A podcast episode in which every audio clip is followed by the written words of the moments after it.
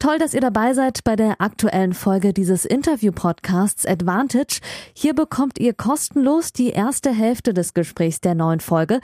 Das Gespräch endet nach der Hälfte des Interviews und das gesamte Interview, das gibt's exklusiv auf der Patreon-Seite dieses Podcasts unter www.patreon.com slash advantagepodcast. Und jetzt viel Spaß beim Hören. Hallo liebe Advantage-Hörerinnen und vor allem liebe Patreons, schön, dass ihr wieder eingeschaltet habt zu Folge 107 nach, ja, ihr habt es mitbekommen, einer etwas längeren Pause, drei Wochen seit der letzten Sonderfolge nach dem UTS-Event in Frankfurt, bei dem ich gearbeitet habe. Das hatte ich aber allerdings auch nur für Patreons, für die zahlenden Follower bei patreon.com slash advantage podcast veröffentlicht. Davor hatte ich ja zwei Wochen kommentiert bei den US Open. Davor gab es eine Sonderfolge. Ähm, ich will gar nicht so viel über mich heute reden. Ähm, wir hatten im Frühjahr schon mal das Thema mentale Gesundheit. Ähm, es sind viele berufliche Themen, die mich gerade beschäftigen. Ein paar klappen gut, ein paar klappen nicht so gut. Ich habe mich, wie ihr das ja auch gemerkt habt, zurückgezogen, ähm, schreibe momentan sehr wenig öffentlich, arbeite nur noch hintergründig, investigativ für ähm, verschiedene Journalisten in der Recherche und ähm, mache andere Projekte im Hintergrund gerade und sammle ein bisschen Energie. Ich wollte eigentlich gar nicht so lange Pause machen. Ähm, das ein oder andere Interview, das ich sehr gerne gemacht hätte, ist auch äh, ausnahmsweise mal nicht an mir gescheitert, sondern an den Gesprächspartnern. Und ich hoffe, dass die Akquise jetzt wieder besser funktioniert, damit ich keine großen Lücken habe. Ansonsten möchte ich heute wirklich gar nicht so viel über mich reden, sondern äh, freue mich, euch ein mehr als ja fast anderthalbstündiges Gespräch mit Benjamin Hassan präsentieren zu können, der mittlerweile äh, wirklich, wirklich gut spielt, mit 28 Jahren ähm, ein neues Career High erreicht hat, die Quali äh, zu den Australian Open sicher hat äh, und das nachdem er eigentlich in der Jugend gar nicht mehr Tennis gespielt hat. Ähm, also ein ganz, ganz besonderer Weg und sich jetzt in den letzten Jahren seit 2017 seit er die Wildcard bekommen hat, in Koblenz beim Challenger-Turnier dann in die Top 1000 äh, gekämpft hat, äh, irgendwann in die Top 300 und alleine diese Saison fast 150 Plätze gut gemacht hat und äh, siebenmal mindestens im Halbfinale beim Challenger stand, äh, zweimal im Finale, jetzt ähm, vor Wochenfrist das erste ATP-Hauptfeld erreicht hat in Stockholm. Über all das haben wir äh, geredet, genauso wie ähm, seine Karriere. Ähm, ein äh, ganz besonderer Sportler, mit dem es sich gelohnt hat zu sprechen. Auch viele lustige, nette und aber auch zum Nachdenken bringende Anekdoten. Ähm, vielen Dank für alle, die weiter äh, unterstützt haben bei äh, patreon.com slash advantage podcast. Ihr wisst das, die ganze Folge gibt es ähm, ab fünf Euro im Monat zuerst und in ganzer Länge ab sieben Euro könnt ihr eigene Fragen stellen. Das hat der Philipp auch in dieser Folge gemacht. Genau, wir hören uns nächste Woche wieder. Danke für eure Unterstützung, danke für das Interesse am Advantage Podcast und jetzt ganz viel Spaß mit der Folge mit Benjamin Hassan.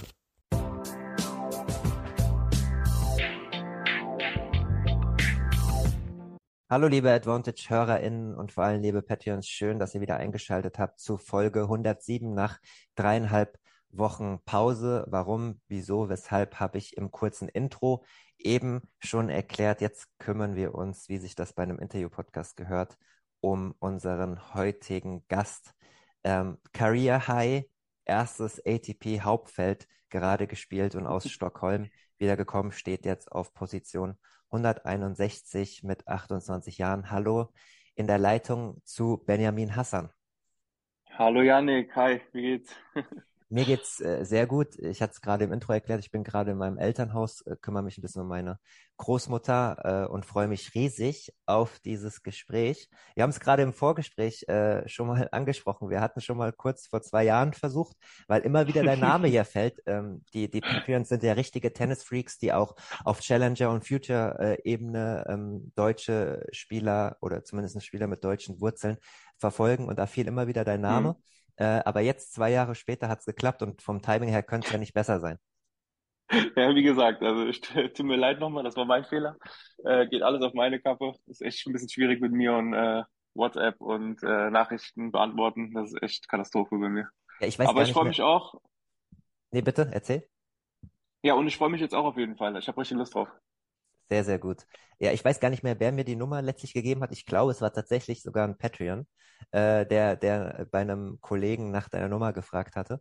Aber jetzt haben wir es äh, geschafft und ähm, für alle, die mit dem Namen Benjamin Hassan noch nicht so viel anfangen können, noch ganz kurz ein paar Stichpunkte. Ähm, kommt gebürtig aus dem Saarland, lebt aber in der Nähe von Koblenz, ist da auch aufgewachsen und wohnt da immer noch. Career High habe ich angesprochen, 161 alleine in dieser Saison fast 150 Plätze nach oben geklettert. Ähm, seit März siebenmal mindestens das Halbfinale erreicht bei Challenger-Turnieren, zweimal das Finale gespielt, äh, jeweils noch nicht gewonnen. Da reden wir später auch noch drüber. Ja, leider. Spielt seit 2018 auch für den Libanon ähm, Davis Cup. Auch wirklich schon viele interessante Begegnungen äh, gespielt und natürlich auch große, tolle Erfahrungen gemacht. Da reden wir auch drüber.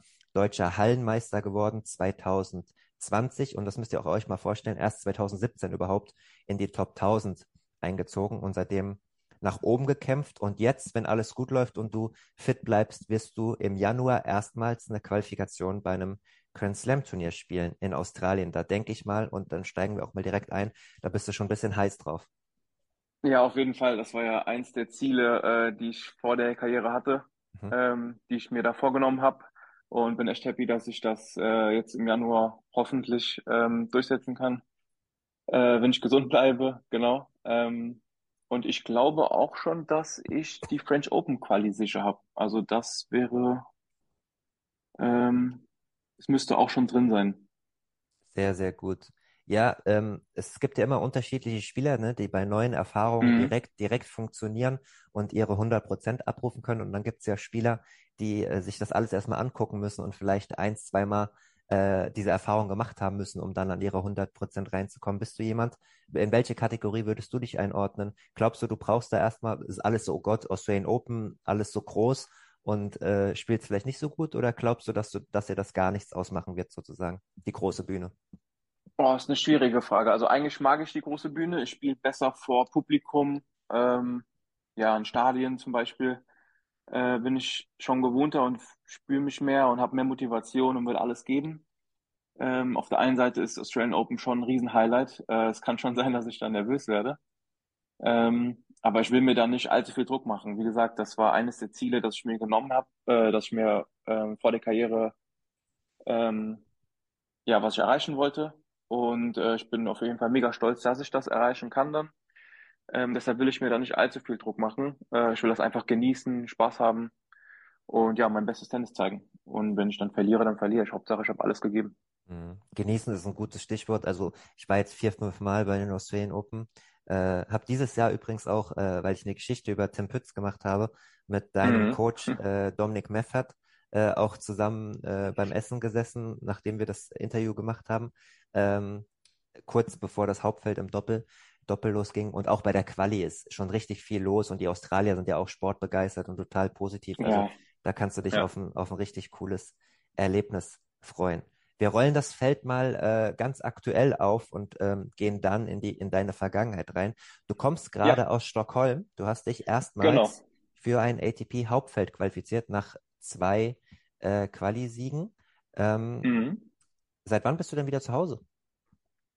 Ich bin ähm, direkt nach meiner Niederlage am Dienstag habe ich äh, einen Flug gecheckt, habe einen gefunden vor abends, bin direkt ins Hotel, duschen, Sachen gepackt und los. Also ich war Dienstag, also Mittwoch früh, dann 2 Uhr war ich dann hier. Mhm. Erste Runde Genau. gespielt gegen äh, Russovori, den Schweden. Äh, ich weiß gar nicht, ob er Mhm. schon Top 30 stand. Ich glaube knapp Top Finne 30. ist der. Äh, Finne, was habe ich gesagt? Schwede? Schwede, ja, Ja, ja. Aber in, in Schweden, in Schweden gegen, gegen in Finn. Natürlich eines der, der Top-Talente weltweit. Der war jetzt ein bisschen außen vor, glaube ich, wegen Verletzung, ist ein Mhm. bisschen abgerutscht. Mhm. Ergebnis ähm, liest sich sehr eindeutig. Ich habe aber nochmal nachgelesen.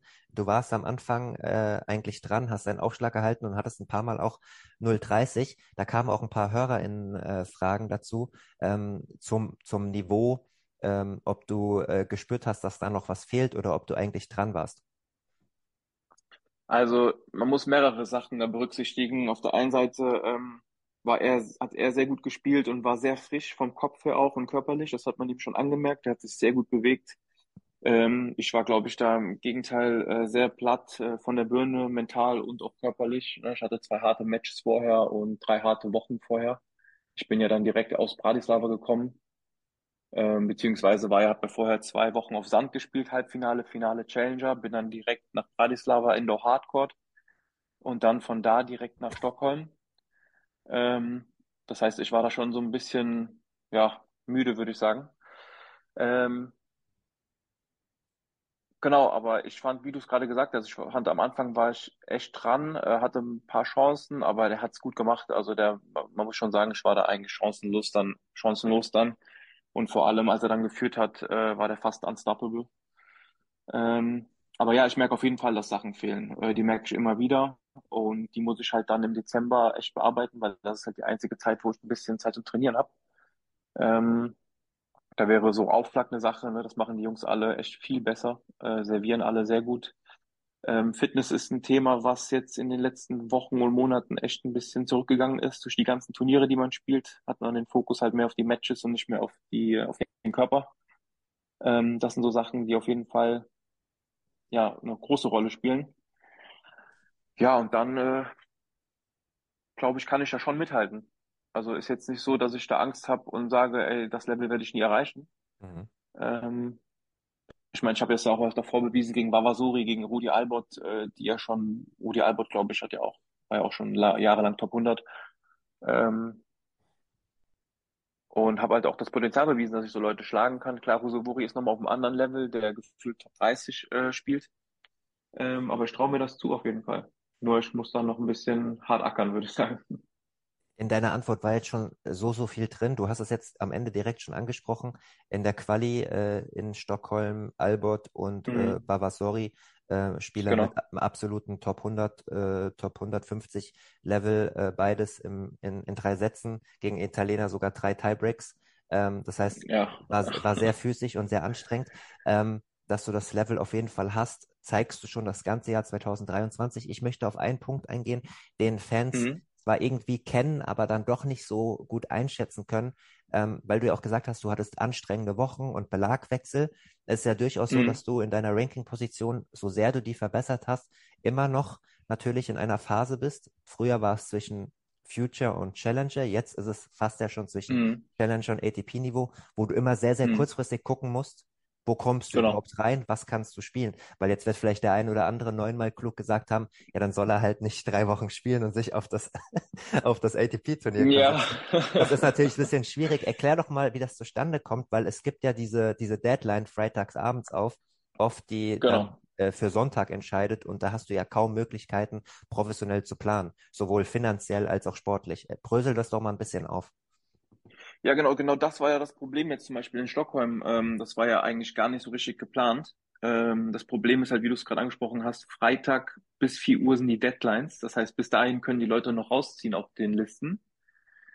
Und ähm, genau, bis Freitag und Samstag muss ich halt schon spielen. Samstag beginnt ja die Quali bei der ATP. Nicht Sonntag wie bei den Challengern, sondern Samstag. Das heißt, ich weiß Freitag um 4 Uhr erst, okay, ich bin drin oder nicht. Und dann müsste ich ja theoretisch schon irgendwo hinfliegen. Und dann hast du ja gar keine Zeit mehr zum Trainieren und alles. Deshalb habe ich dann gesagt, okay, ich riskiere es jetzt einfach. Ich war noch gar nicht in der Liste drin. Ich glaube, ich war zwei raus. Äh, Oskar Otte war vor mir in Stockholm noch drin. Hab dann mit ihm noch geschrieben, habe ihn gefragt, hey, wie sieht's aus? Was hast du geplant? Damit ich das halt besser äh, planen kann. Und dann meinte er zu mir, dass er Antwerpen spielen wird. Und dann wusste ich, okay, ich bin eins raus. Da sind noch drei Spieler in dem Quali-Draw in Stockholm, die auch in Bratislava gespielt haben. Das heißt, ich habe eine gute Chance, dass ich da reinkomme. Und dann bin ich ähm, Donnerstag nach meiner Niederlage direkt nach Berlin gefahren mit dem Auto sieben Stunden. Ähm, da eine Nacht bei einem Kumpel gepennt und dann morgens von Berlin nach Stockholm geflogen. Freitag. Hab dann äh, eine Stunde trainieren können, Doppel, mit Doppeljungs, äh, weil alles belegt war. Und habe dann Samstag direkt gespielt.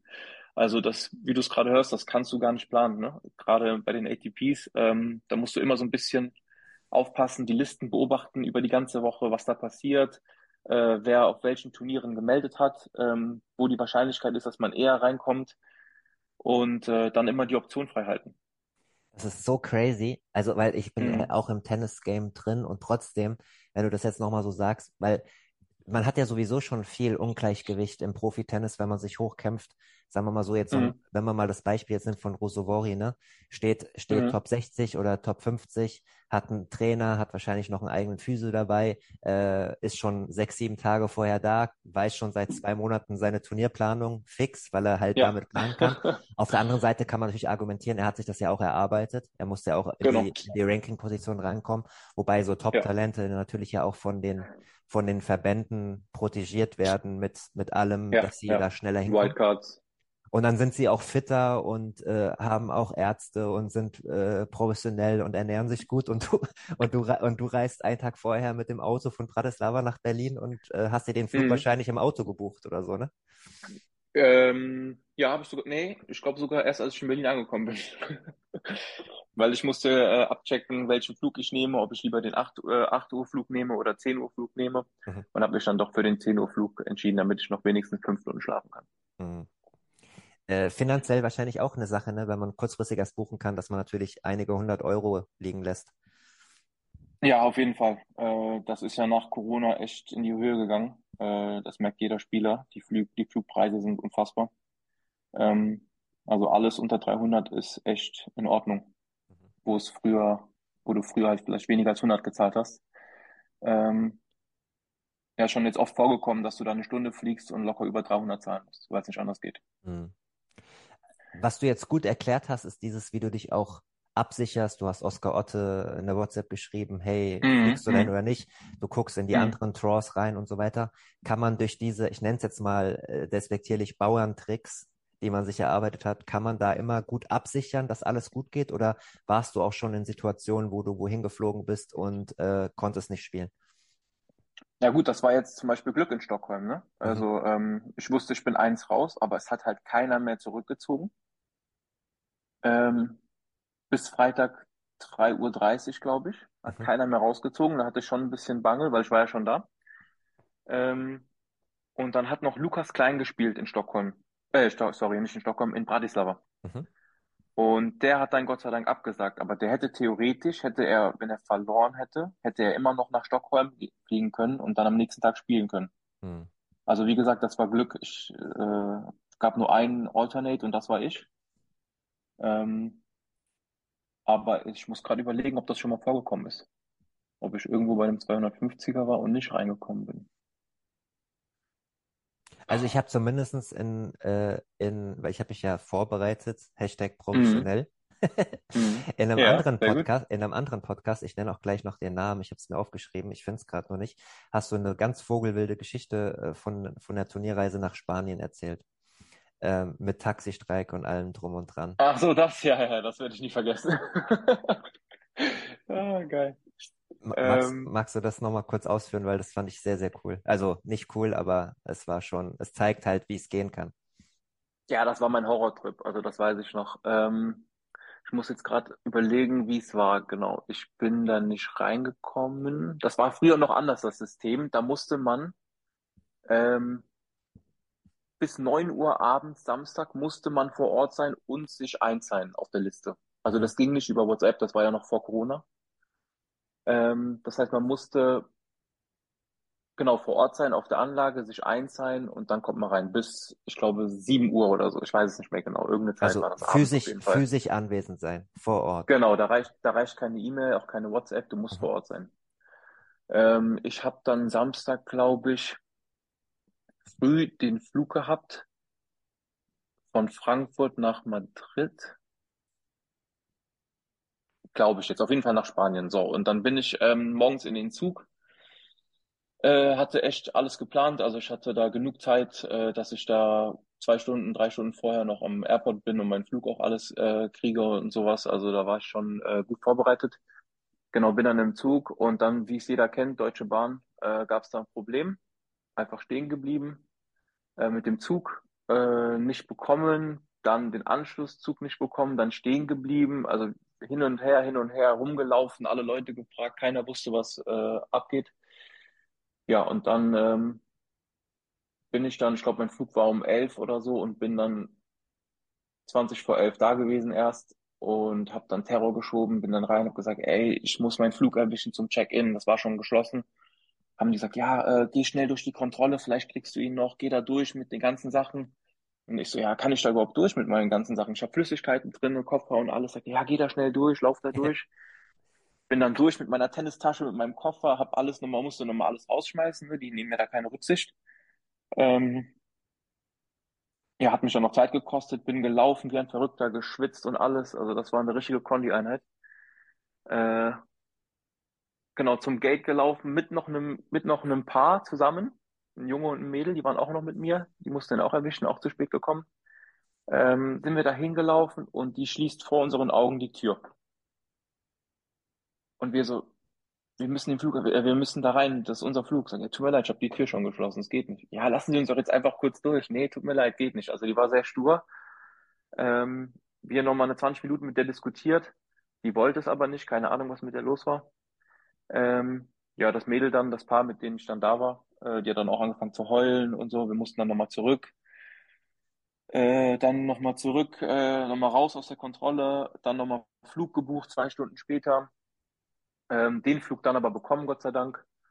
Äh, bin dann irgendwann um, sagen wir jetzt mal, das Sign-In war um sieben, bin dann um fünf angekommen in Spanien am Airport. So, komm dahin, denk mir, okay, ich fahre jetzt eine Stunde Taxi, das schaffe ich. Hab dann noch eine Stunde Zeit.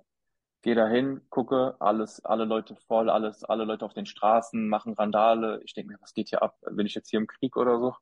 Ähm, sehe nur noch, wie die Leute auf den Taxifahrer springen und den fast vermöbeln, also richtig krass. Äh, und dann habe ich ein paar Leute da gefragt, mein ja, ist Taxistreik und Uber-Streik, die wollen das nicht, die wollen nicht fahren, die ähm, wehren sich gegen jeden. Und äh, es gab Taxifahrer, die natürlich ein bisschen Geld machen wollten und dann Leute mitnehmen wollten, aber das haben die einfach nicht erlaubt. und äh, ich habe dann stehen, ich bin dann stehen geblieben, habe jeden einzelnen Taxifahrer gefragt, der so tut mir leid, tut mir leid. Und dann habe ich einen Taxifahrer gefunden, ähm, dem ich ein bisschen signalisiert habe, dass ich echt dringend irgendwo hin muss. Und der mir dann mit seinen Augen vermittelt hat, äh, geh da hin. So, weißt du, der hat mir mit seinen Augen gesagt, Ja, geh ja. da hinten hin. Dass die, dass die Leute das nicht sehen, dass sie nicht auf uns draufspringen, wenn ich dann im Taxi bin. Ja, ja, ja. So, und er hat mich halt in der Autobahn geschickt, ne? Ich war dann auf einer Autobahn. Also ich stand dann auf der Straße mit Koffer und Tennistasche und habe halt dann auf den gewartet. Entschuldigung, dass ich Hab lache, halt dann aber den, äh, ja, alles gut. Es war ist ja letzt lustig. Damals war es nicht so lustig, aber Ja. jetzt muss ich auch drüber lachen. Also ich war dann einfach auf der Autobahn, habe dann da gewartet, bis der kam, weil der hatte ja auch Angst, ne? Die Leute waren da echt geisteskrank drauf. Die haben den ja fast zusammengeschlagen, wenn er jemanden mitgenommen hat. ja, ja, verstehe. Und dann bin ich da 15 Minuten Richtung Autobahn gelaufen, äh, an der Leitplanke da entlang und habe dann auf den gewartet und dann kam er halt aber auch wirklich. Dann kam er wirklich, hat mich mitgenommen, äh, das rechne ich dem hoch an, habe dem auch Trinkgeld gegeben. Aber es war sehr teuer, das glaube ich 130 Euro oder so.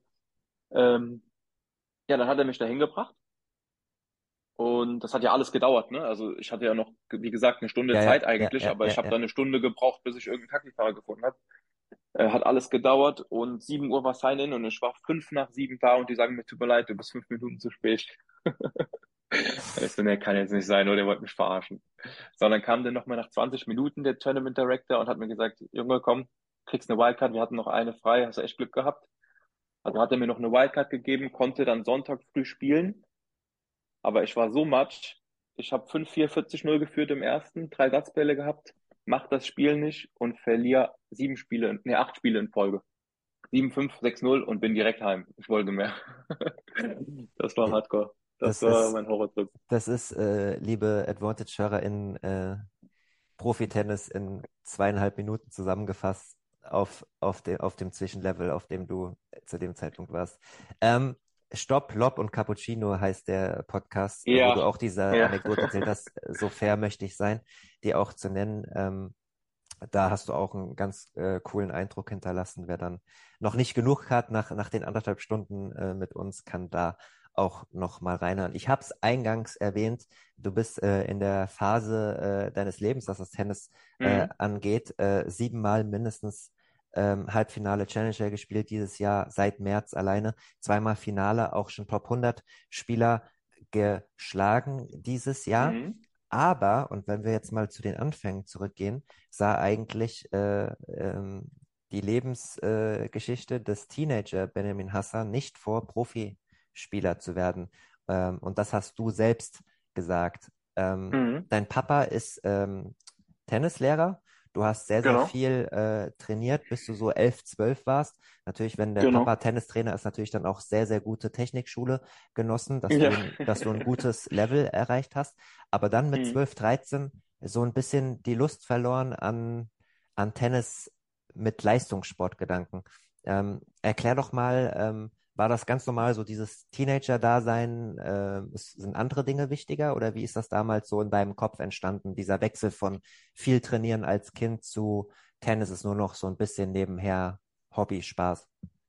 Also ich kann dir gar nicht sagen, wie das passiert ist. Also was, was dann der Auslöser war, dass ich gesagt habe, ey, ich habe nicht mehr so Lust auf Tennis. Ich kann dir nur sagen, dass es dann irgendwann so war mit 12, 13. Also wie gesagt, bis 12 habe ich echt noch äh, viel trainiert und auch äh, Jugendturniere gespielt. Nie Was, jetzt, be- was nie jetzt bedeutet denn, international. was bedeutet denn viel? Ja, bestimmt vier, fünf Mal die Woche. Mhm. Ne? Also ähm, das war auf jeden Fall drin und ich habe auch dann Jugendturniere gespielt, aber jetzt nie so TEs oder sowas. Also ich wusste bis vor kurzem noch gar nicht, was das ist. TEs habe ich noch nie gespielt. Immer nur so Rheinland, Rheinland-Pfalz-Meisterschaften, dann so DTB, Jugendturniere.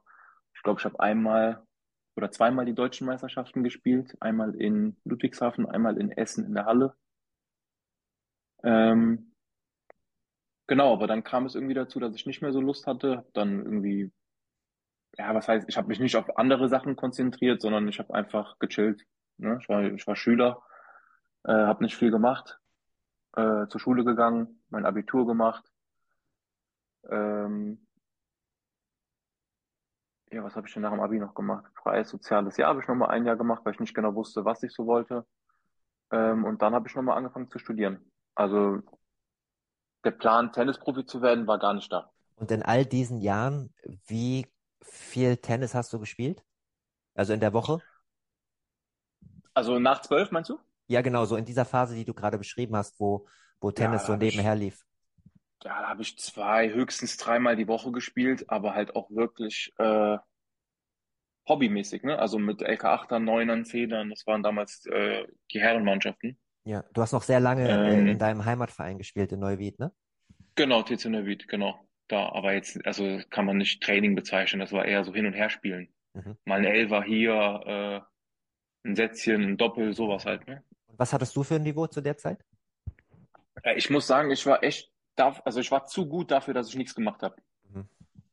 Das, das war ja das Problem, das haben mir viele Leute nicht geglaubt. Dann bin ich irgendwie auf die Rheinland-Meisterschaften oder Rheinland-Pfalz-Meisterschaften gefahren und ja, du lügst doch, du trainierst doch die jeden Tag.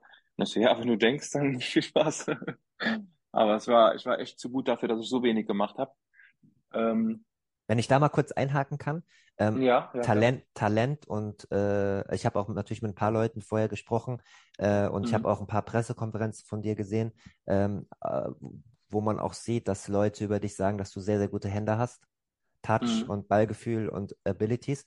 Aber Talent Mhm. ist ja das eine. Was würdest du sagen? Was hat dich auf dieses sehr hohe Grundniveau gebracht? War das das frühe Training mit deinem Vater ähm, oder einfach Augen-Hand-Koordination auf einem brutal hohen Level, was dir so ein bisschen, äh, nenn's jetzt mal Gott gegeben, da war? Ja, ich, ich glaube, das ist eine Kombination aus allem. Ne? Ich meine, mein Hm. Vater hat mich technisch sehr gut geschult. Ähm, das heißt, ich konnte früh eigentlich jeden Schlag schon. Ähm, dann kommt halt noch dazu, dass ich das Talent von ihm hatte. Ne? Mein Hm. Vater war ja auch selber ein guter Spieler früher, äh, mit sehr viel Touch. Der hat ja auch Davis Cup für den Libanon gespielt. Ähm, und also wie gesagt, ich konnte halt jeden Schlag und ich habe auch sehr schnell schon gespielt. Ähm, deshalb war es für mich jetzt von dem Tennis, von der Tennisweise jetzt nicht so schwierig in das Profi, in das Profileben einzusteigen. Weil das war alles schon da. Mir hat halt nur noch das Professionelle gefehlt, das Außenrum, Fitness, äh, Konstanz in mein Spiel reinbringen. Das waren so die Sachen, die eher schwieriger für mich waren. Hm. Ähm, aber dass ich jetzt zum Beispiel ein gewisses Tempo nicht spielen konnte oder sowas, das Problem hatte ich nie. Mhm. Und die, also wusstest du zu diesem Zeitpunkt, wie gut du eigentlich Mhm. bist? Also hast du das selbst verstanden? Ähm, Weil ich frage mal, ich, ich frage natürlich aus, ich frage natürlich aus dem Grund, weil ähm, dass jetzt jemand noch mit 18, 19, 20, wir kommen gleich darauf, wie das, wie das kam mit der Wildcard in Koblenz und so, aber Mhm, ähm, mhm. dass jemand jetzt nach so einer langen Pause dann noch mit 18, 19, 20 sagt, so, jetzt greife ich nochmal an und arbeite mich ins, äh, ins Profitennis hoch. Wenn das 100 Leute probieren, die irgendwie auf verschiedenem Niveau Tennis gespielt haben und in der Jugend ein bisschen haben schleifen lassen, dann, dann schaffen das wahrscheinlich nur eins oder zwei maximal, ne? Mhm, mhm.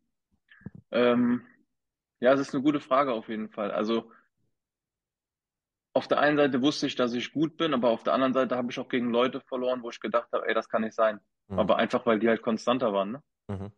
Also ich war halt so, ich war halt so wechselhaft. Ich konnte an einem Tag konnte ich jeden schlagen und am anderen Tag konnte ich halt gegen jeden verlieren auch. Verstehe.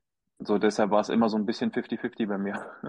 Ja, Und, weil ich halt auch zu wenig Training hatte und, und dein Vater zu der als, Zeit. als ehemaliger Davis Cup Spieler und Tennistrainer, welche Rolle hat der eingenommen? Hat er dich komplett in Ruhe gelassen oder hat er ab und zu mal so gepiekst und gesagt, so Junge, du könntest eigentlich? Naja, gut, ich habe ja Geschwister, die alle sehr, äh, ähm, auch sehr talentiert waren, aber auch alle sehr faul waren, wie ich damals. Okay. Äh, deshalb glaube ich, war der das schon gewohnt. Ähm, aber nee, der hat mich sehr in Ruhe gelassen. Okay. Genau, Also der hat mich sehr in Ruhe gelassen. Also der hat bis zwölf noch, hat er mit mir viel gemacht, weil ich das auch wollte. Und dann, als ich das nicht mehr wollte, dann hat er es auch gemerkt.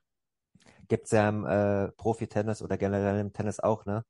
El Eltern, Mhm. die, die das vielleicht ein bisschen zu sehr wollen. Ähm, Ja, war, auf jeden Fall, auf jeden Fall, aber da war er nicht so einer. mh.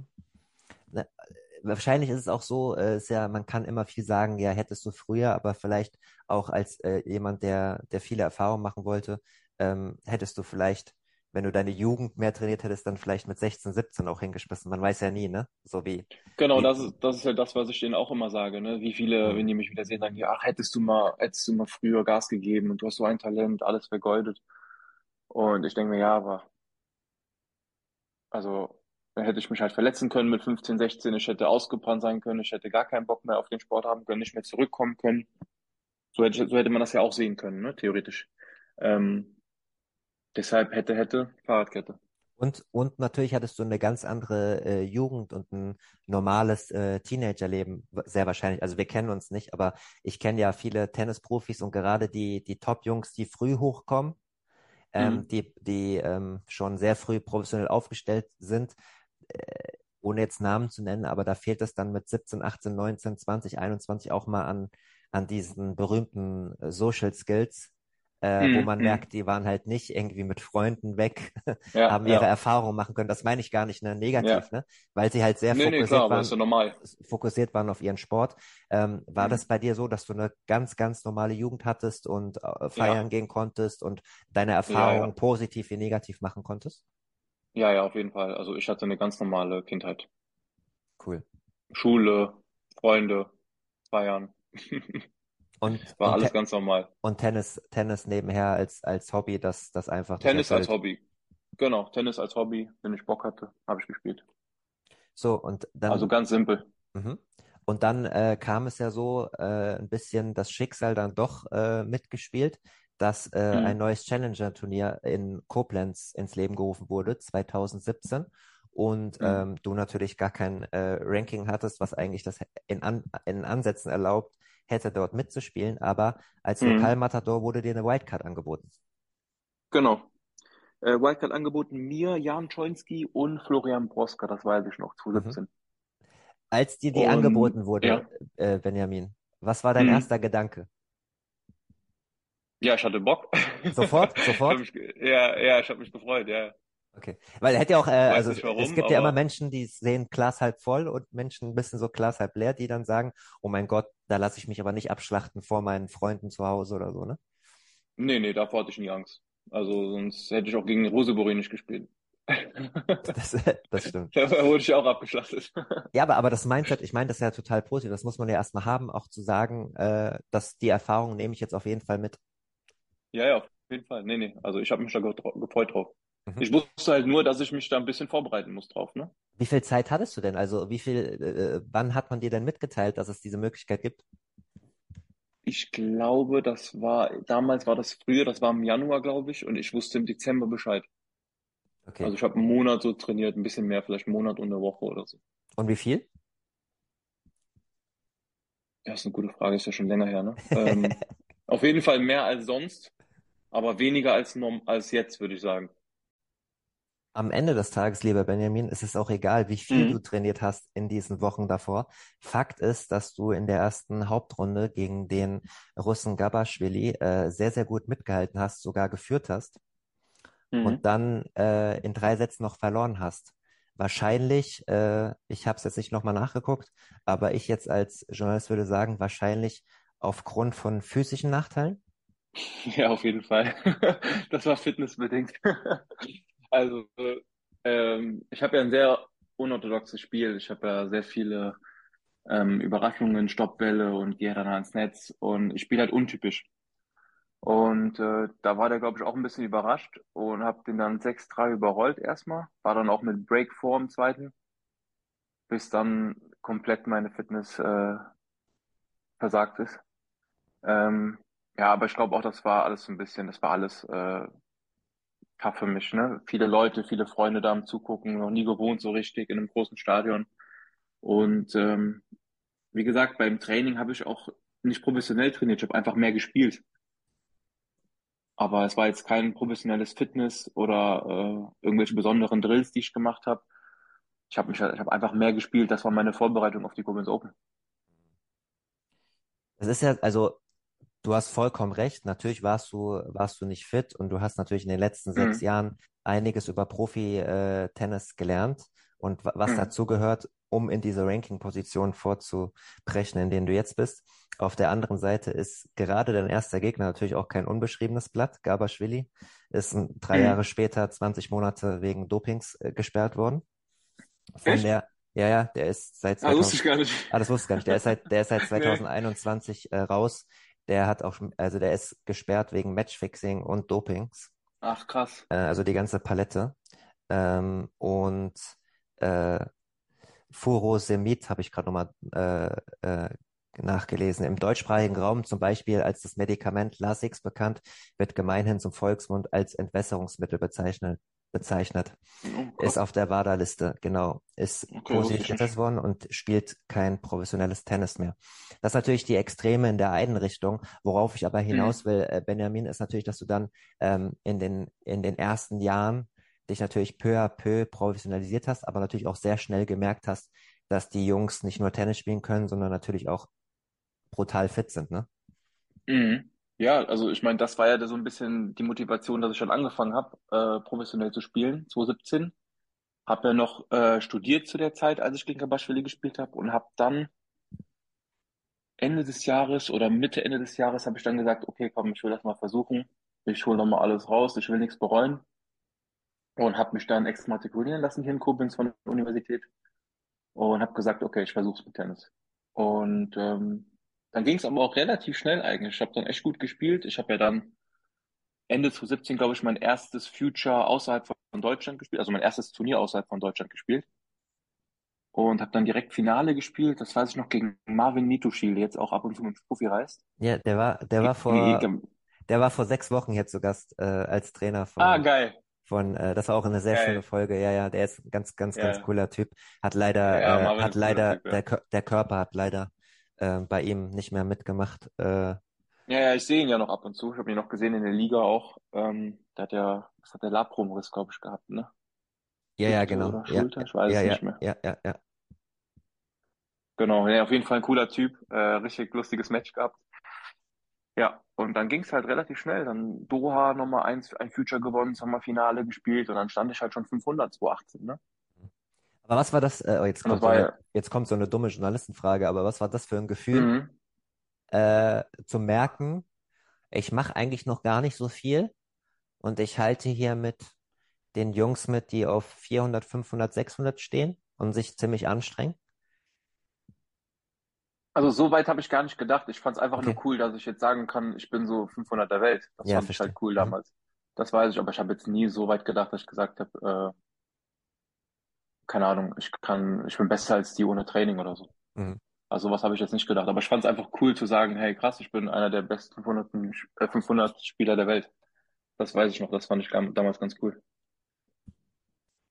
Wann, Ah, da war ich ja auch, wie alt war ich da? 22. 2017, 22 war ich da. Ja, sechs Jahre Da habe jetzt ich ja her. angefangen erst, ne? Mhm.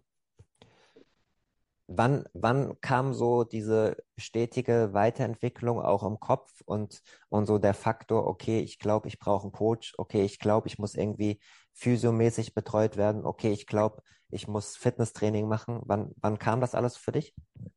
Das kam alles dann 2018. Dann habe ich das entschieden. Genau, dann habe ich den ähm, ähm, Meffi, also den Dominik Meffert, der kam dann nach Koblenz, hatte mich und den Konstantin Schmitz damals, der hat ja auch noch dann Profi gespielt oder Profi versucht, ähm, genau uns trainiert und hat dann noch ein bisschen Verbandstraining gemacht und mein immer noch, mein Fitnesstrainer ist immer noch der Bruder vom Konstantin Schmitz, der Frederik, äh, mit dem ich noch zusammenarbeite. Genau, das kam alles dann zusammen und seitdem arbeiten wir zusammen. Wie hast du es äh, finanziell hingekriegt? Also du hast zwar gesagt, du hast sehr schnell sehr gut gespielt, aber jetzt wissen wir Mhm. beide, dass das natürlich auf Future-Level nicht, äh, nichts, ja. nicht, nicht, nicht viel bringt. Äh, wir müssen das jetzt auch im Ja. Podcast nicht mehr groß ausführen. Äh, meine, meine HörerInnen, die wissen, dass, äh, äh, dass man ein Minusgeschäft macht, wenn man, äh, wenn man Mhm. nicht mindestens Halbfinale, Finale erreicht. Das gilt auch noch auf, auf Challenger-Ebene manchmal noch. Aber ähm, Mhm. wie hast du es gemacht? Hast du, hast du ein bisschen was erspart gehabt? Hast du einen äh, Kredit aufgenommen? Ähm, wie, wie, wie, wie, wie hast du dir, hast du dir das so erarbeitet, also Zeit erarbeitet, sage ich mal? Ja, also ich hatte was erspart gehabt davor, Mhm. vor der Karriere. Ähm, das habe ich natürlich dann benutzt alles. Und ähm, was halt dann viel geholfen hat, war die, die Liga, ne, in Deutschland. Die hilft halt dann. Das Genau, sind ja diese acht, acht Wochen, wo wir halt dann finanziell äh, Hilfe kriegen vom Verein, wo wir dann dafür spielen. Ähm, das hat so vielen Spielern geholfen. Also ohne die Liga hätten viele Spieler das nicht geschafft. mhm. Du Und hast, dann muss man auch sagen, lass mich muss man ganz auch kurz, sagen, lass mich ach ganz kurz, sorry, ja, nur, lass mich ganz kurz nur erwähnen, der Vollständigkeit halber, äh, bis ja, 2019 zweite Bundesliga für äh, Ludwigshafen, ne? Und genau, seitdem mal von Corona-Pausen natürlich abgesehen für Kur Kurhaus Aachen, ist das richtig? genau, Ja, genau, immer noch, genau. ja. Ja, ja, ja. Das wollte ich nur erwähnen, Ähm, dass, weil dann kommen, ja, sonst, alles gut. sonst bekomme ich immer die Fragen. Ja, ja, alles gut. Nee, nee, gar kein Stress. Ja, genau. Also die Liga ist halt sehr wichtig für uns, weil wir da halt ähm, ja Geld kriegen und damit so besser planen können, unsere äh, Turniere finanzieren können. Ähm, aber sonst ist es schwierig. Vor allem mit Sponsoren ist es schwierig. Äh, vor allem, wie du es gerade gesagt hast, mit Futuren, wo du halt das Hotel selber zahlen musst. Ähm, dann kommen immer noch so Nebenkosten wie Schlägerbespannen kommen dann auf. Ähm, dann hast du noch nicht gegessen. Ähm, so Sachen halt, ne? Was halt auf den Challengern schon besser ist, weil das Hotel dir da ähm, bezahlt wird von der ATP. Ähm, das Wichtigste habe ich gerade vergessen, die Flüge, was ich am Anfang aber schon angesprochen habe, die Ja, sind ja immer noch teuer. Äh, das sind alles Sachen, die du selber zahlen musst. Und dann gab es auch viele Jahre, wo ich ähm, ja von meinem Vater Geld bekommen habe, der mir das geliehen hat. klar. Und da Die, kenne ich auch noch viele andere Spieler, die äh, Hilfe von den Eltern kriegen hm. Äh, ohne oder jetzt, da- bekommen haben. ohne da jetzt äh, zu sehr ins Detail zu gehen, aber bist du jetzt in einer Ranking-Position, in einem Moment in deinem Leben, wo du äh, so verdienst, dass du äh, deine, deine Sorgen alle bezahlen kannst und vielleicht auch das Geld zurückzahlen kannst schon? Oder ist das jetzt gerade so an der Schwelle?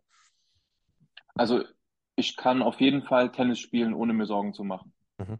Aber ich kann nichts zur Seite legen oder sonst was. Mhm. Ja, Also die, ich kann mir sparen oder ich kann mir jetzt kein, keine Ahnung, ich kann mir kein Haus kaufen oder sonst was.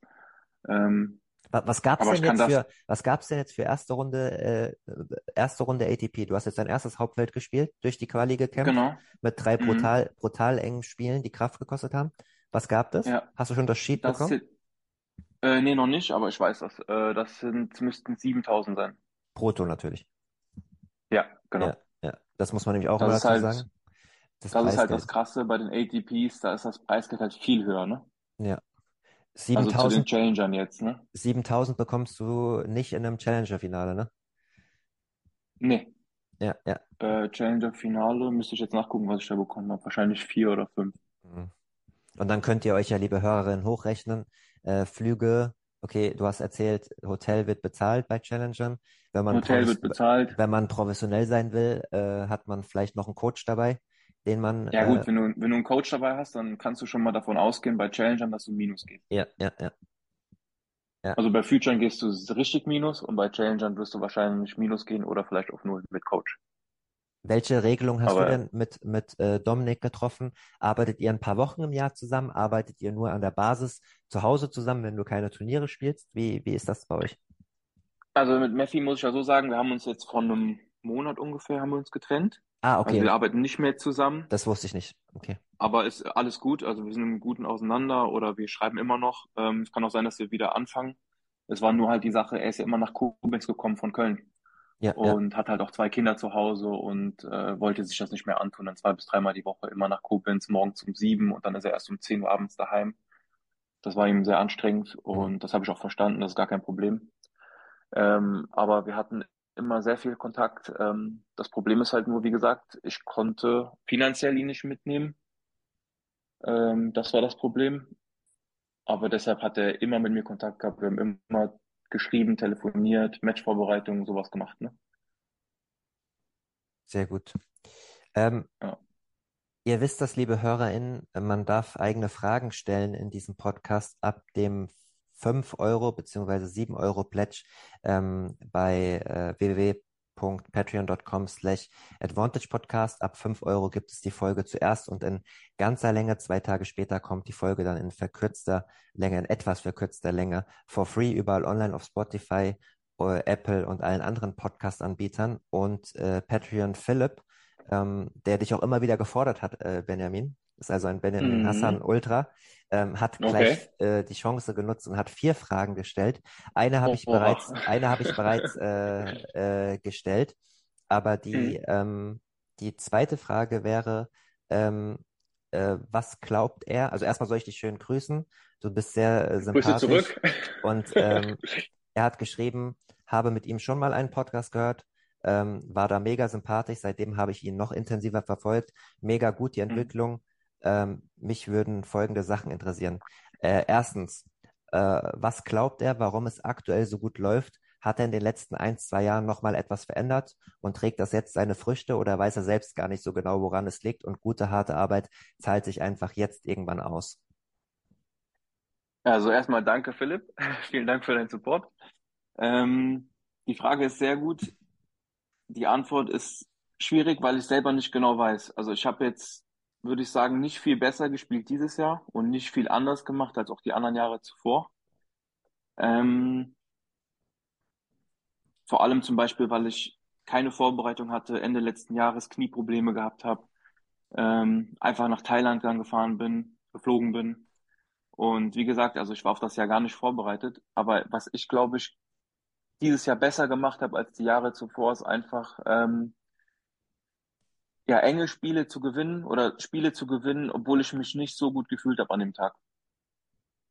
Also das war, glaube ich, das, was mir so am meisten geholfen hat. Ich habe viele Matches gewonnen, obwohl ich schlecht gespielt habe, obwohl ich ähm, ja mich nicht gut gespürt habe. Aber ich habe trotzdem irgendwie geschafft, auf dem auf dem Feld Lösungen zu finden, ähm, Schwächen des Gegners zu finden und die zu benutzen und dann das Spiel noch zu gewinnen. Winning, Ähm, winning ugly. Ja, genau, Winning Ugly und ich war halt auch in den in den engen Situationen war ich echt dieses Jahr sehr gut. Also das muss ich selber mal sagen. Ähm, ich habe gestern noch irgendwie eine Statistik gelesen. Ich hatte 33 Tiebreaks dieses Jahr und habe 26 davon gewonnen. Krass. Und das hatte ich, glaube ich, auch noch nicht. Also ich habe 26 gewonnen, sieben verloren. Ähm, Also ich genau, bin nicht gut, liegt, ich bin ich nicht gut in nicht, ne? Prozentrechnung, aber es ist deutlich mehr als die Hälfte. Und Ja, das ist deutlich. Also, ich glaube, wir sind beide mathematisch auf dem gleichen Level. Wir sagen ein bisschen mehr als die Hälfte. äh, alles, all- alles, was mehr Ja. als die Hälfte ist, ist gut, aber das ist ja schon, äh, das ist ja schon, das ist ja 26 zu, äh, zu 7, das ist ja herausragend. Zu sieben, ja. Ja, auf jeden Fall. Also das, das ist das Einzige, was mir jetzt so einfällt, was dieses Jahr Mhm. anders gelaufen ist. Aber ich glaube halt auch, dass ich ähm, ja das Level, das Level habe, da oben zu spielen. Mhm. Ja, ich habe, Nur das habe, Problem war halt auch so ein bisschen die Konstanz. Die habe ich halt nicht gefunden. mhm. Und jetzt schaffe ich es ja schon mittlerweile. Ah, sorry. nee, bitte, bitte, bitte erzähl du. Und jetzt schaffe und jetzt schaffe ich es ja schon mittlerweile echt ähm, viele Matches zu spielen und viele Matches ein gewisses Level abzurufen, was ich vorher halt nicht konnte. Mhm. Da habe ich halt dann einmal 100% gespielt, 0 und 2 gewonnen oder so, mit dem Tennis meines Lebens gespielt und dann danach die Runde ein 1 und 1 gegen irgendjemanden bekommen, weil ich es halt nicht wieder abrufen konnte. Mental auch nicht. Mhm. Ich habe in der Vorbereitung äh, viel auf dieses Gespräch ein bisschen drauf rumgekaut. Ich habe natürlich auch viel gelesen und äh, was du Ja. auch immer selbstkritisch von dir gibst, äh, zu verschiedenen, in verschiedenen Jahren, in verschiedenen Interviews, Mhm. was du immer wieder gesagt hast, ist dieses, ich habe die Ability, eigentlich alle Schläge abzurufen, aber das Mhm. ist manchmal auch ein Hindernis.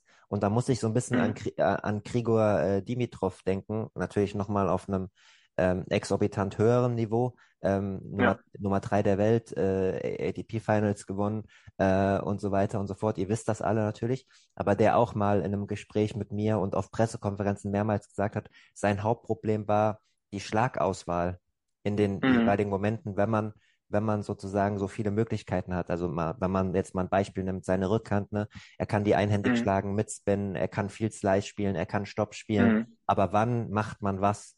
Und das hattest du auch immer Ja. wieder öffentlich auch äh, kundgetan, dass dir das extrem schwer fällt. Wie ist das denn jetzt im Oktober 2023? Ja, ich meine, das, ist- das ist ja so eine Sache, mit der, da habe ich mit Meffi viel dran gearbeitet. Ähm, einfach prozentual die richtige Entscheidung, Entscheidung zu treffen und nicht immer auf die Linien zu gehen oder einen Hotshots für die Zuschauer zu spielen. Oder weil ich es halt dann geil finde, irgendein Kunststück zu machen, sondern einfach mit welchem Schlag ich die höchste Wahrscheinlichkeit habe, einen Punkt zu machen. Und das habe ich mit Meffi viel bearbeitet. Ähm, fällt mir immer noch nicht einfach, sage ich ganz ehrlich. Ich habe immer noch Schläge, wo ich sieben Ideen im Kopf habe und dann kommt irgendwas raus, aber nichts ist gut davon. Ähm, habt ihr denn gemacht, aber um, ja, äh, also äh, ich stelle es mir schwer vor, wie, wie kann man das trainieren? Also schaut ihr euch Videos an und äh, schaut dann, in welchen Situationen du was gemacht hast und trefft dann Entscheidungen, wie du es zukünftig bei Breakball gegen dich machen willst? Oder wie, wie, wie ja, kann man, ja, ja. wie, ja, okay. Ja, wir haben, wir haben Match-Analysen haben wir uns angeguckt. Da Mhm. haben wir viele. Also wir hatten dann oben so einen Raum, einen äh, Projektor, da haben wir uns ein Match eingezogen und dann halt immer analysiert, was da jetzt, was da jetzt dumm an der Sache war. Weil das war, ich habe ja viele dumme Entscheidungen getroffen. Ähm, und die dann halt auch auf dem Platz dann angewendet. Da haben wir Spielsituationen gehabt. Ähm, Return zum Beispiel auch, ne? Dann will ich halt, ich will halt dann Return Winner spielen, obwohl der auf den ersten Aufschlag, da ist halt die Chance, dass ich einen Return spiel, äh, Winner spiele, ist halt sehr gering. Und dann haben wir halt den Fokus drauf gelegt, okay, der Return muss lange rein. Und das haben wir dann eine Stunde lang gemacht. Einfach, dass ich nicht auf dumme Ideen komme und dann Winner spielen will, sondern einfach, dass der Return lange reingeht. Ähm, dann gehen halt auch ein bisschen Waffen verloren. Aber prozentual gesehen habe ich höhere Wahrscheinlichkeit, dann mehr Punkte zu gewinnen. Und das ist halt so das, was ich ein bisschen kapieren musste in meinem Kopf. Bedeutet das dann ein bisschen überspitzt formuliert, dass Profi-Tennis langweilig ist? Ja, nicht langweilig, aber du willst ja gewinnen. Also ich habe mir das dann so gemacht, dass ich in den engen Situationen einfach prozent, prozentual besseres oder cleveres dann spiele und dann sicher spiele. Und sobald ich führe und sobald ich das Gefühl habe, ich kann jetzt meine Sachen machen, die ich machen will, dann mache ich das. Aber ich mache jetzt nicht mehr in wichtigen Situationen, keine Ahnung, fünf beide, 30 beide, dann spiele ich kein, keine Ahnung. Also ich mache schon noch Stoppbälle. Es wird auch immer noch vorkommen, dass ich vielleicht einen dummen Schlag mache, aber es kommt weniger vor. Das ist halt das, was wichtig war bei mir. Hm. Auf was ich äh, auf jeden Fall noch äh, hinaus will, was ich mir nicht nehmen lassen will, ist über Davis Cup zu sprechen. Ähm, Mhm. du hast in einem Interview gesagt, ähm, dass du bereits äh, lange bevor die ITF oder so die, die Flagge gewechselt hat und so, äh, 2018 äh, Kontakt hattest zum libanesischen Verband, schlicht und einfach äh, aus dem auch Grund, weil äh, du vom DTB nicht gefördert, gefördert wurdest, äh, Mhm. einfach von den Ranking-Positionen her. Gab es da irgendwie mal Kontakt? äh, von deiner Seite aus Anfrage, ob der DTB was machen kann oder war das nie, nie ein Thema von beiden Seiten? Nee, das kam nie auf. Es war nie ein Thema von beiden Seiten. Mhm. Also, ähm, dann ich er- überlege gerade, wann die Flagge geendet wurde. 2018. nee, also ich habe jetzt, also wenn, wenn du das sagst, wird es stimmen, aber ich habe jetzt gelesen, dass Nee, die, nee, später, dass, dass die Flagge erst 2021 geändert wurde. Ja, ja, nee, nee, nee. Genau, hast du recht. Das war in Genf. Das war 2021. Ja, Aber ich habe Davis Cup 2018 gespielt für Libanon schon. genau, seit 2018. Ich habe es mir auch vorhin Ja, angeguckt. Ihr wandert eigentlich ja. immer zwischen Weltgruppe 2 und, und äh, den Playoffs. Also zum Beispiel Mhm. le letztes Jahr äh, World Group 2, erste Runde äh, gegen Monaco gewonnen, zu Hause. Ja. Und dann Mhm. äh, gegen in der Schweiz gespielt. da hast du unter anderem, also wir reden jetzt von März 2022, da hast du Mhm. äh, Dominik Stricker geschlagen, 6-3, 6-3, Mhm. der jetzt ähm, äh, bei den US Open, ihr wisst das natürlich alle, vor zwei Monaten das, ich glaube, das Achtelfinale erreicht hat, äh, aus der Quali heraus. Natürlich auch ein ganz, ganz talentierter Spieler, der jetzt auch die nötige Fitness und Professionalität an den Tag legt mit einem deutschen Coach. Mhm. Ähm, das war natürlich mit so das, das größte äh, Match. Aber natürlich äh, hast du auch viele Matches gespielt, wo es ein bisschen ähm, ja, spannend wird einfach auch und viele Erfahrungen gemacht. Ähm, vielleicht kannst du einfach mal ein bisschen erzählen. Ich, ich sehe hier äh, Partien in Thailand. Ähm, ihr, Mhm. habt, ihr habt gegen Jamaika jetzt gespielt. Äh, Mhm. 4-0 gewonnen zu Hause. Wo spielt ihr denn, im, im, äh, wenn ihr Heimspiele ähm, austragt? Da spielen wir in Juni. Mhm. Kennst du Unter, wahrscheinlich nicht. Äh, unter welchen, eine erzähl mal ein bisschen genau, unter welchen Umständen, äh, welche, also welche, welche, An, ja, erzähl einfach mal. ja, ja, also die Anlage ist top, muss man einfach sagen. Ähm, die ist direkt am Hafen. Das ist so eine super schöne Anlage. Du, wenn du da bist, denkst du, du bist gerade in Monaco. Mhm. Ähm, siehst überall nur teure Schiffe, guckst auf die Berge, hast links neben dir einen Strand. Einen Strand. Ähm, die Anlage ist super schön. Ähm, genau, und da haben wir jetzt gegen Jamaika gespielt. Äh, aber Davis Cup ist einfach ein richtig geiles Gefühl, ne? Vor allem, ähm, da ist ja noch ein Deutscher mit mir, der Hassan Ibrahim, ein guter Freund von mir. Der kommt sogar ab und zu mit mir auf Turniere und hilft mir da. Cool. Ähm, und äh, ist einfach wie eine Familie so. Das macht einfach so viel Spaß da. Und das macht, also da freue ich mich jedes Mal riesig drauf. Vor allem, weil du halt die ganze Zeit auf der Tour alleine bist und dann im Davis Cup und in der Liga, das sind halt so die zwei Events, wo du halt dann wirklich in einem Team bist. Halt schon nochmal was anderes. Mhm. Äh, Anfang des Jahres World Group Playoffs gespielt, äh, 3-1 verloren gegen die Ukraine. Äh, Ja. da hast du auch sogar den, den Punkt geholt. Äh, 7-5, 7-6 gegen Alexander Ovtcharenko. Äh, wo fand das Mhm. Spiel denn statt? Ich nehme mal an, auf neutralem Boden wegen, wegen dem Krieg, ne? Genau, das, das fand statt in Polen. In Polen. Mhm. Mhm, genau. War es dann äh, Ja. vor, vor leeren Rängen, weil keine Ukrainer da waren und natürlich auch keine Libanesen? Oder wie, wie waren die Umstände? Ähm, muss ich gerade überlegen, da waren nicht viele Zuschauer, es waren vielleicht 20, 30 Zuschauer da. Ja. Ähm, aber wir haben vor allem noch, äh, wir hatten zwei Ties in dieser Anlage, auf dieser Anlage. Und zwar hat dann noch äh, Georgien gespielt gegen, Ah, ah, jetzt habe ich die anderen, die andere Nation nicht mehr im Kopf. Aber auf jeden Fall war da noch eine andere Partie. Und wir haben uns dann sozusagen die zwei Plätze geteilt. Die haben halt einen Tag vorher angefangen, Freitag, Sam oder Donnerstag, Freitag und wir haben Freitag, Samstag dann gespielt. Ja, verstehe. Äh, Genau. wie, wie ist es bei euch zu Hause, äh, ähm, ähm, Davis Cup zu spielen? Ähm, ich, natürlich bin ich jetzt kein, kein Experte in der Region. Ich weiß, dass, äh, Mhm. dass ähm, Libanon auch betroffen ist äh, vom Syrienkrieg, ähm, dass Mhm. es dem Land nicht so gut geht.